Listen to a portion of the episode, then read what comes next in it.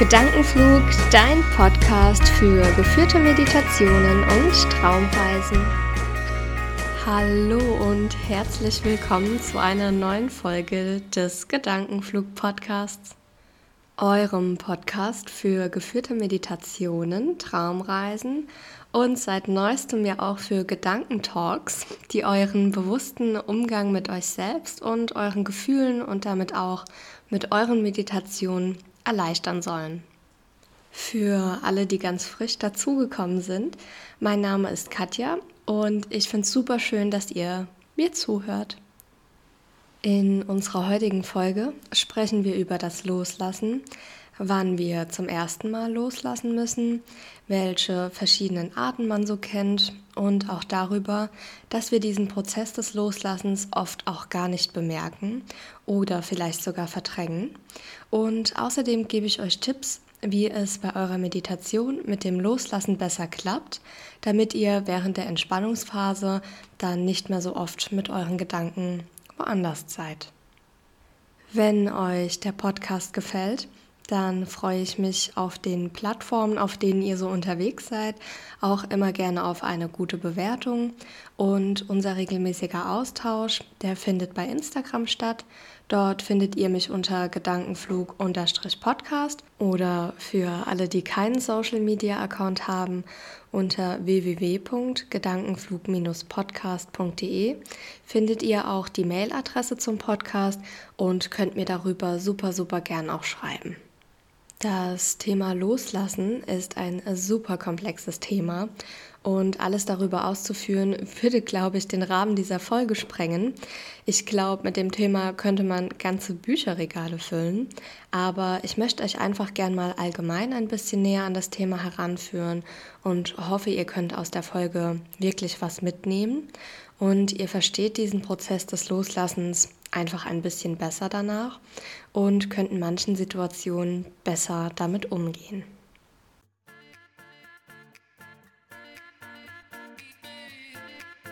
Wann habt ihr eigentlich das letzte Mal losgelassen? So ganz bewusst, wo ihr den Prozess des Loslassens auch ganz aktiv miterlebt habt. Also bei mir ist das noch gar nicht allzu lange her. Um genau zu sein, so knapp eine Woche. Und wenn ich mir so überlege, ob mir das schwer gefallen ist, dann kann ich wirklich sagen, jein. Also es gibt in vielen Fällen so diese Sätze, die man immer wieder zu hören bekommt, wo sich eine Tür schließt, öffnet sich die nächste oder man hat bei einer Sache ein weinendes und ein lachendes Auge und so war das auch bei mir in dieser Situation. Und ich glaube, da passt das mit dem weinenden und dem lachenden Auge jetzt auch ganz gut. Ähm, sind so die typischen Sprüche, die wahrscheinlich auch unsere Kindeskinder noch zu hören bekommen. Ihr wisst, was ich meine.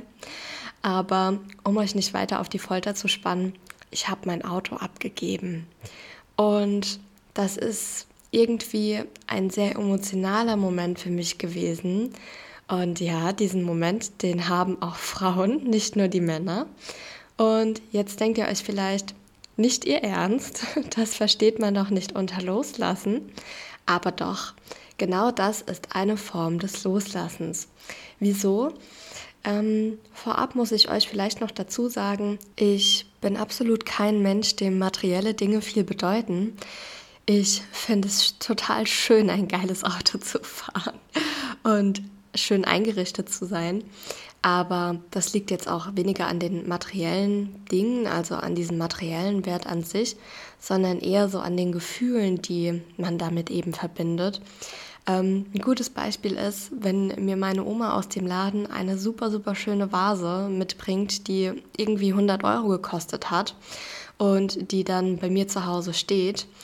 Um, ähm, dann bedeutet mir diese Vase super viel. Aber diese Vase hätte auch genauso gut ein Euro kosten können, dann hätte die mir in dem Moment genauso viel bedeutet. Denn sie hat eben einfach einen emotionalen Wert für mich. Und so ist das auch mit diesem Auto.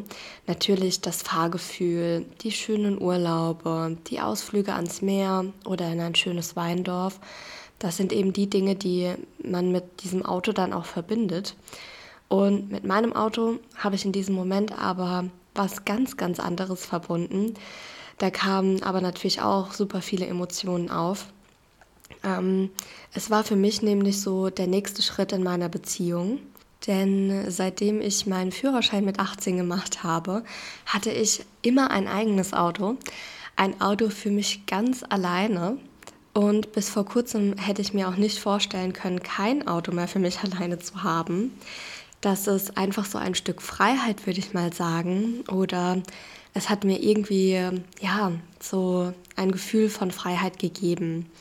Aber durch unsere Selbstständigkeit und den Fakt, dass wir eben gefühlt drei Autos hatten, da mein Freund eben auch von der Arbeit aus noch eins benötigt hat, hat es sich eben so ergeben, dass für uns ein Firmenleasing in Frage kam und unsere Autos dann eben auch verkauft werden sollten. Und meins war dann eben zuerst dran. Und wenn das neue da ist, dann kommt auch das jetzige Auto meines Freundes noch unters Messer. Aber ja, zurück zum Thema. Ähm, das war für mich einfach ein großer Schritt, den ich mir auch mit jemand anderem wirklich nicht hätte vorstellen können. Ein gemeinsames Auto, das bedeutet, man ist noch mehr aufeinander angewiesen, man muss sich noch mehr absprechen als sonst und man rückt irgendwie noch mal ein Stück näher zusammen. Ein weinendes Auge also, weil ein Stück Freiheit abgegeben wurde und natürlich auch mein schönes Auto. und ein lachendes Auge, weil ich mich auf das neue Auto und den noch engeren Zusammenhalt in meiner Beziehung freue. Und obwohl das eine ganz banale Geschichte ist, steckt hier ein Prozess des Loslassens dahinter, den ich verarbeitet habe, indem ich mir die verschiedensten Gedanken machen musste, angefangen vom Entschluss, dass wir uns ein gemeinsames Auto zulegen möchten, um eben Kosten zu sparen, über die Suche nach einem Käufer bis hin zum Verkauf und später dann auch dem Erhalt des neuen Autos. Und wie eben bereits gesagt, es ist eine ganz banale Geschichte gewesen. Es gibt jeden Tag jemand, der sein Auto verkauft. Aber es gibt eben Menschen, die haben in diesem Auto gefühlt ihre Kinder großgezogen. Und es gibt eben Menschen, denen ist ihre alte Schrottkiste schnutzpiep egal.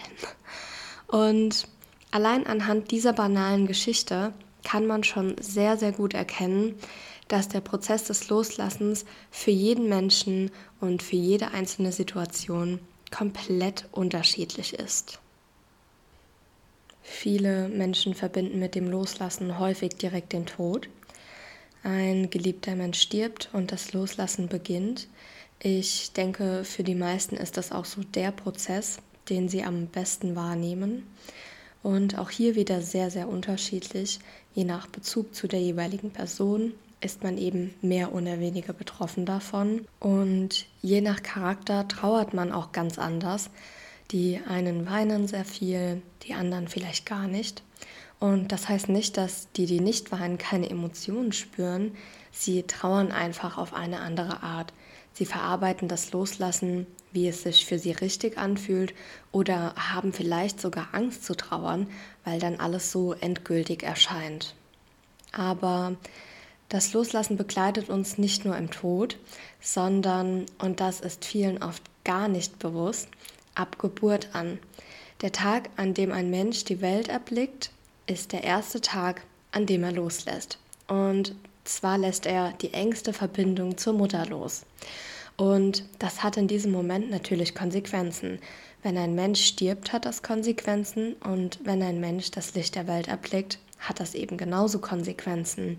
Und auch hier hat das für die Oma des Babys eine ganz, ganz andere Bedeutung im Leben als für die junge Mutter zum Beispiel oder auch die jungen Eltern. Und so beginnt das Loslassen mit der Geburt und endet mit unserem Ableben. Aber dazwischen, Leute, dazwischen lassen wir Millionen von Malen los und das in unterschiedlichster Art und Weise, bewusst und unbewusst. Und die bewussten Prozesse können wir meist verarbeiten. Wir kennen diese Vorgänge zumindest und wissen, was los ist. Die unbewussten Prozesse hingegen, die nehmen wir so gar nicht wahr. Mit vielen unbewussten Prozessen kommen wir ohne weitere Probleme klar. Andere begleiten uns und wir können nicht festmachen, was uns da eigentlich quält und wieso wir manche Dinge nicht so richtig genießen können. Ein Beispiel zu einem unbewussten Prozess, das ich, als ich es mir so zum ersten Mal klar gemacht habe, super, super faszinierend fand. Ähm, ich bin in einer Generation aufgewachsen. oh Gott, da ist man zum Spiel noch raus. Mittags nach den Hausaufgaben standen spontan ein paar Freunde vor der Tür und man lungerte den ganzen Tag draußen rum. In den Ferien, meistens sogar von morgens bis abends. Und wenn ein Kind zum Beispiel in die Kita geht oder die Schule wechselt, weiß es ja, was in diesem Moment passiert. Aber kann sich jemand von euch daran erinnern, wann er das allerletzte Mal mit seinen Freunden draußen war? Weiß jemand, was an diesem letzten Tag vor dem, ja, nennen wir es mal Erwachsensein passiert ist? Nein, ich auch nicht. Es gab den Tag, an dem ich zum letzten Mal mit meinen Freunden draußen war. Ich habe zum letzten Mal etwas getan, das ich jahrelang davor ziemlich jeden Tag getan habe und ich kann mich nicht mehr daran erinnern. Und nicht nur das, klar habe ich zu einigen, mit denen ich damals befreundet war, auch heute noch Kontakt, aber zu anderen eben auch nicht. Ich habe in dem Moment auch Freunde zurückgelassen oder losgelassen und ich weiß nicht mehr, wann das alles passiert ist. Das ist ein unbewusster Prozess, den ich und wahrscheinlich auch die meisten von euch ganz gut verarbeitet haben. Es ist eben irgendwie so der Lauf der Dinge, aber es gibt eben auch Prozesse des Loslassens, die unbewusst sind und die man nicht so gut oder im schlimmsten Fall gar nicht bewältigen kann. Und im Gegensatz zum bewussten Loslassen kann man die Dinge, die einen da so beschäftigen, oft auch gar nicht benennen. Man weiß oft selbst nicht, was eigentlich los ist. Bewusst zu wissen, was einen beschäftigt und bewusst loslassen zu können, kann man also als eine Art Geschenk betrachten, denn man kann sich da aussuchen, ob man aktiv etwas dagegen tun möchte oder eben nicht. Ein Beispiel für das aktive Loslassens habe ich übrigens demnächst in einem anderen Podcast gehört. Der Podcast heißt Yes Honey und ich war lange am Überlegen, ob ich euch das jetzt hier erzähle, denn das ist nichts für die zart beseiteten Meditationsseelen. Aber wir wollen hier ja auch ganz ehrlich und offen miteinander umgehen. Und in dem Podcast, da ging es um die BDSM-Szene. Und einer, der dort aktiv drin ist, erzählt da, ähm, wie viele hohe Tiere vieler Weltunternehmen in dieser Szene eigentlich zugange sind. Und er erklärt das ähm, und er sagt, das ist so, weil sie eben einen Prozess des immer wiederkehrenden Loslassens erleben wollen. In dem Fall eben die Kontrolle abgeben. Sie unterwerfen sich, um endlich mal loslassen zu können. Keine Entscheidungen treffen, ihr Leben mal in die Hände anderer legen und die Verantwortung abgeben. Und das klingt jetzt vielleicht ziemlich, ziemlich krass, ich weiß. Ähm, das ist ein mega heikler Übergang. Aber genau das ist das, was ihr beim Meditieren auch braucht. Legt die Verantwortung ab, unterwerft euch meiner Stimme und legt eure Gedanken in meine Hände oder eben in die Hände der Mediatoren. Loslassen hängt oft von unseren Gedanken ab. Wir müssen unsere Gedanken loslassen können. Vor allem den Gedanken, alles immer unter Kontrolle zu haben. Und lasst euch fallen. Egal, ob man den Vorgang des Loslassens bewusst oder unbewusst erlebt, das A und O ist, ihr müsst euch fallen lassen. Ihr müsst zulassen, dass es in diesem Moment um nichts anderes als um euer Wohlbefinden und eure Entspannung, egal was war, egal was kommt, geht. Ihr seid im Hier und Jetzt. Und wie ihr es schafft, während eurer Meditation weniger von euren Gedanken abgelenkt zu werden, das hört ihr jetzt im Gedankengeflüster.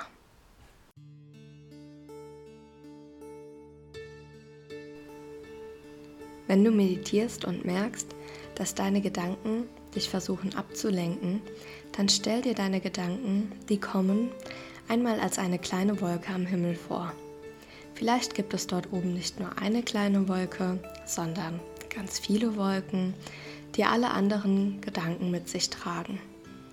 Lege deine Hand auf deinen Bauch und spür mal, wie sich mit jeder Einatmung deine Bauchdecke hebt und sich mit jeder Ausatmung wieder senkt. Und wenn ein Gedanke auf dich zukommt, dann schau ihn dir kurz an, nimm ihn wahr und mache dir bewusst, dass es völlig okay ist, dass dieser Gedanke gerade da ist. Und wenn du ihn dir angeschaut hast, dann lasse ihn wie eine kleine Wolke an diesem Himmel weiterziehen. Und so machst du das jetzt mit jedem Gedanken, der auf dich zukommt. Du nimmst ihn aktiv wahr, aber du denkst ihn nicht zu Ende. Du schaust ihn dir an und lässt ihn einfach wieder weiterziehen. Unser Unterbewusstsein nimmt jede Art von Loslassen wahr. Unser Gehirn verarbeitet es. Wichtig ist, bewusstes Loslassen anzugehen. Wenn uns das Loslassen zu schaffen macht, sollten wir uns fragen, warum es das tut.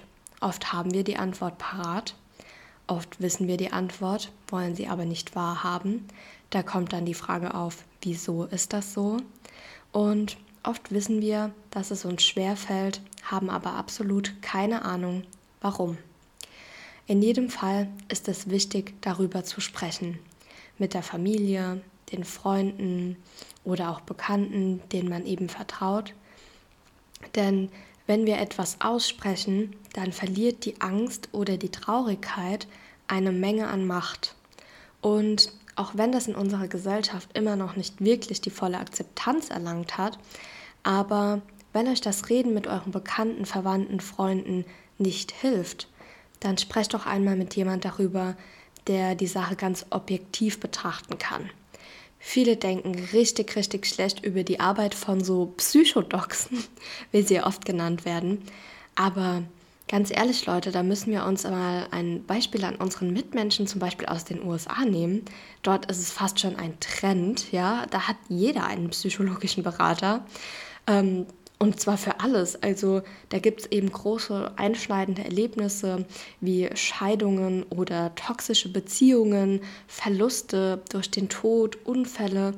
Aber die holen sich auch für jeden kleinen Pups wirklich einen psychologischen Berater, wie zum Beispiel, ich habe mein Auto verkaufen müssen. Ja, weil hier einfach ganz, ganz großen Wert auf die seelische Gesundheit gelegt wird. Da wird das mentale Wohlergehen super geschätzt und groß geschrieben. Und so sollte das auch bei uns sein. Ich weiß, wir sind so Arbeitstiere, ähm, gerade die Deutschen, die das jetzt vielleicht hören.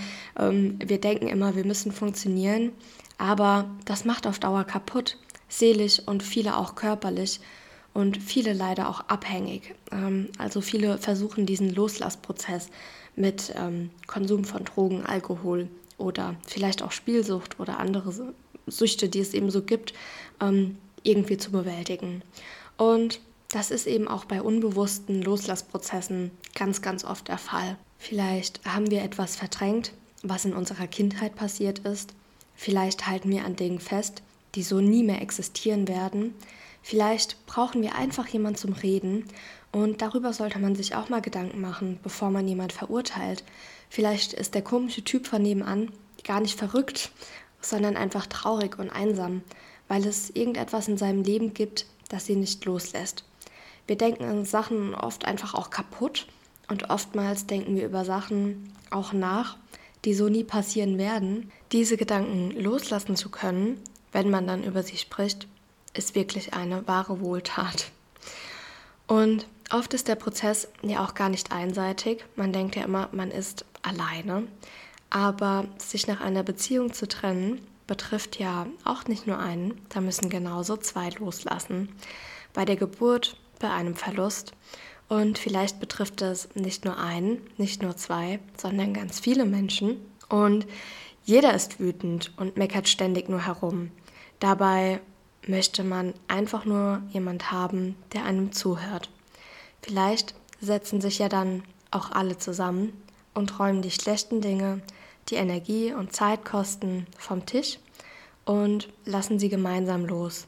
Und dann schließt sich diese Tür des Grauens und es öffnet sich die Tür des harmonischen Zusammenlebens. Ja, das ist zum Beispiel ja der Fall, ähm, wenn jemand stirbt. Da geht es oft in Familien um so Erbgeschichten und da spalten sich leider oft Familien, weil der eine den anderen falsch versteht. Und ähm, gerade wenn die Stimmung dann so geladen ist, weil man auch noch am Trauern ist, ähm, passiert es eben dann häufig, dass es da auch zu Unstimmigkeiten kommt. Und da ist auch Miteinander reden das A und O. Und wenn man all diese Dinge verarbeitet hat und eventuell darüber gesprochen hat und Dinge, die man alleine nicht verarbeiten kann, vielleicht sogar in professionelle Hände legt, dann klappt das auch mit der Entspannung.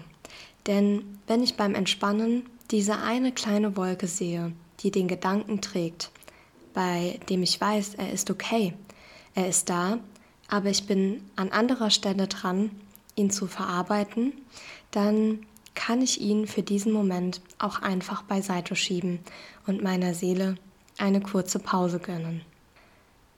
Ach, seht ihr, auch mir hat es gut getan, mal darüber zu reden. Und was ich auch immer bemerke, ähm, bei mir ist es oft so, sobald ich über was rede, schleicht sich bei mir so eine Art Erkenntnis ein, ganz ohne dass mein Gegenüber auch nur ein Wort gesagt hat. Ich hatte die Antwort eigentlich schon selbst parat, aber musste sie einfach mal aussprechen. Ich mache mir oft selbst begreiflich, wieso mir etwas schwerfällt und dann kann ich so viel besser damit umgehen und mich auch auf die positiven Dinge einlassen, die mit dem Loslassen einhergehen. Und zu dem Thema, mir selbst etwas begreiflich machen, da habe ich noch einen coolen Trick für euch. Ähm, meine ganz banale Situation, du hast Cola und Wasser da stehen und weißt nicht, für was du dich entscheiden sollst, weil du theoretisch auf beides Lust hast. Dann nimmst du dir eine Münze machst dieses Kopf- oder Zahlspiel und gibst dem Kopf die Cola und der Zahl das Wasser. Und in dem Moment, in dem du die Münze wirfst, hast du einen direkten Gedanken, was du lieber hättest. Du denkst dir, hoffentlich Kopf, hoffentlich Kopf, hoffentlich Kopf. Und in dem Moment weißt du eigentlich die Antwort schon, obwohl du die Münze noch gar nicht betrachtet hast. Du weißt überhaupt nicht, was hat die Münze gewählt, was ist beim Zufallsprinzip überhaupt passiert aber für dich selbst hast du eigentlich schon direkt eine Entscheidung getroffen. Ja, hätte ich in meinem Leben nicht so oft losgelassen, Beziehungen, Freundschaften, mein behütetes Kinderleben und, und, und, dann wäre ich heute nicht, wo ich bin. Und wenn mir meine Situation mal wieder nicht gefällt, dann denke ich darüber nach, was ich loslassen kann oder vielleicht sogar muss oder auch wen ich loslassen kann oder wen ich loslassen muss, damit es mir wieder besser gehen kann. Ich höre dann einmal immer tief in mich rein und frage mich, was ist für mich denn das Beste? Der Prozess des Loslassens kann in mir übrigens ganz unterschiedlich ablaufen. Ähm, dazu habe ich auch noch ein Beispiel für euch. Bewerbe ich mich für einen neuen Job, weil mir der alte nicht mehr gefällt? Oder finde ich meinen alten Job super, aber möchte mehr Geld verdienen und bewerbe mich deswegen um? Das ist ein und dieselbe Art für mich persönlich loszulassen, aber ihr werdet merken, das ist ein komplett anderes Gefühl. Mein Fazit zum Thema Loslassen, ihr seid nicht alleine. Jeder steckt mal in dieser Situation, ob unbewusst oder auch bewusst. Sprecht auf jeden Fall darüber und wenn gar nichts mehr geht, dann schämt euch auf keinen Fall auch mal einen Experten aufzusuchen. Und wem da der monetäre Aspekt in die Quere kommt, fragt auch gern mal bei euren Krankenkassen nach oder bei verschiedenen Krankenkassen. Oftmals bieten die da auch sehr unkompliziert Hilfe an. Und wenn ihr dann das Loslassen für euch aktiv angeht, Schiebt während eurer Meditation auch die kleinsten Gedanken, vielleicht den, was gibt es heute Abend zum Essen, einfach wie eine kleine Wolke am Himmel weiter. Sie werden an anderer Stelle aufgegriffen. Und da habe ich auch noch einen kleinen Tipp. Wenn ihr vor eurer Meditation noch eine To-Do-Liste im Kopf habt, dann schreibt sie doch gerne auf. Dann müsst ihr auch über die banalen Dinge nicht während ihr euch entspannt nachdenken. Und Leute, lasst los, wann ihr es für richtig haltet. Lasst euch nicht von irgendwem einreden, wann der richtige Zeitpunkt ist. Ihr werdet das merken. Ob toxische Beziehungen, ob Verluste durch den Tod, ob Loslassen in der BDSM-Szene, komplett verschiedene Themenfelder, in dem der Prozess des Loslassens eine Rolle spielt. Aber wenn ihr merkt, ihr seid bereit dafür, dann ist der richtige Zeitpunkt. Und zwar nur dann. Ich hoffe, euch hat diese Folge zum Thema Loslassen gefallen. Viele eurer Antworten zum Thema Loslassen sind hier mit eingeflossen. Darüber habe ich mich sehr, sehr gefreut. Und ich freue mich auch schon auf den Austausch zum nächsten Thema. Das kommende Woche lautet Low Life, weniger ist mehr. Wie wir oft denken, dass wir gewisse Dinge brauchen, um glücklich zu sein und sich im Nachhinein dann herausstellt, dass es überhaupt gar nicht viel benötigt, um ein zufriedeneres Leben zu führen und schon gar keine materiellen Dinge oder zumindest nur sehr, sehr wenige und vor allem, wie ihr auch herausfindet, was oder auch wen ihr im Leben denn wirklich braucht. Darüber sprechen wir dann kommende Woche im Gedankentalk. Bis dahin wünsche ich euch eine ganz wundervolle Woche und eine entspannte Zeit. Bis dahin, eure Katja.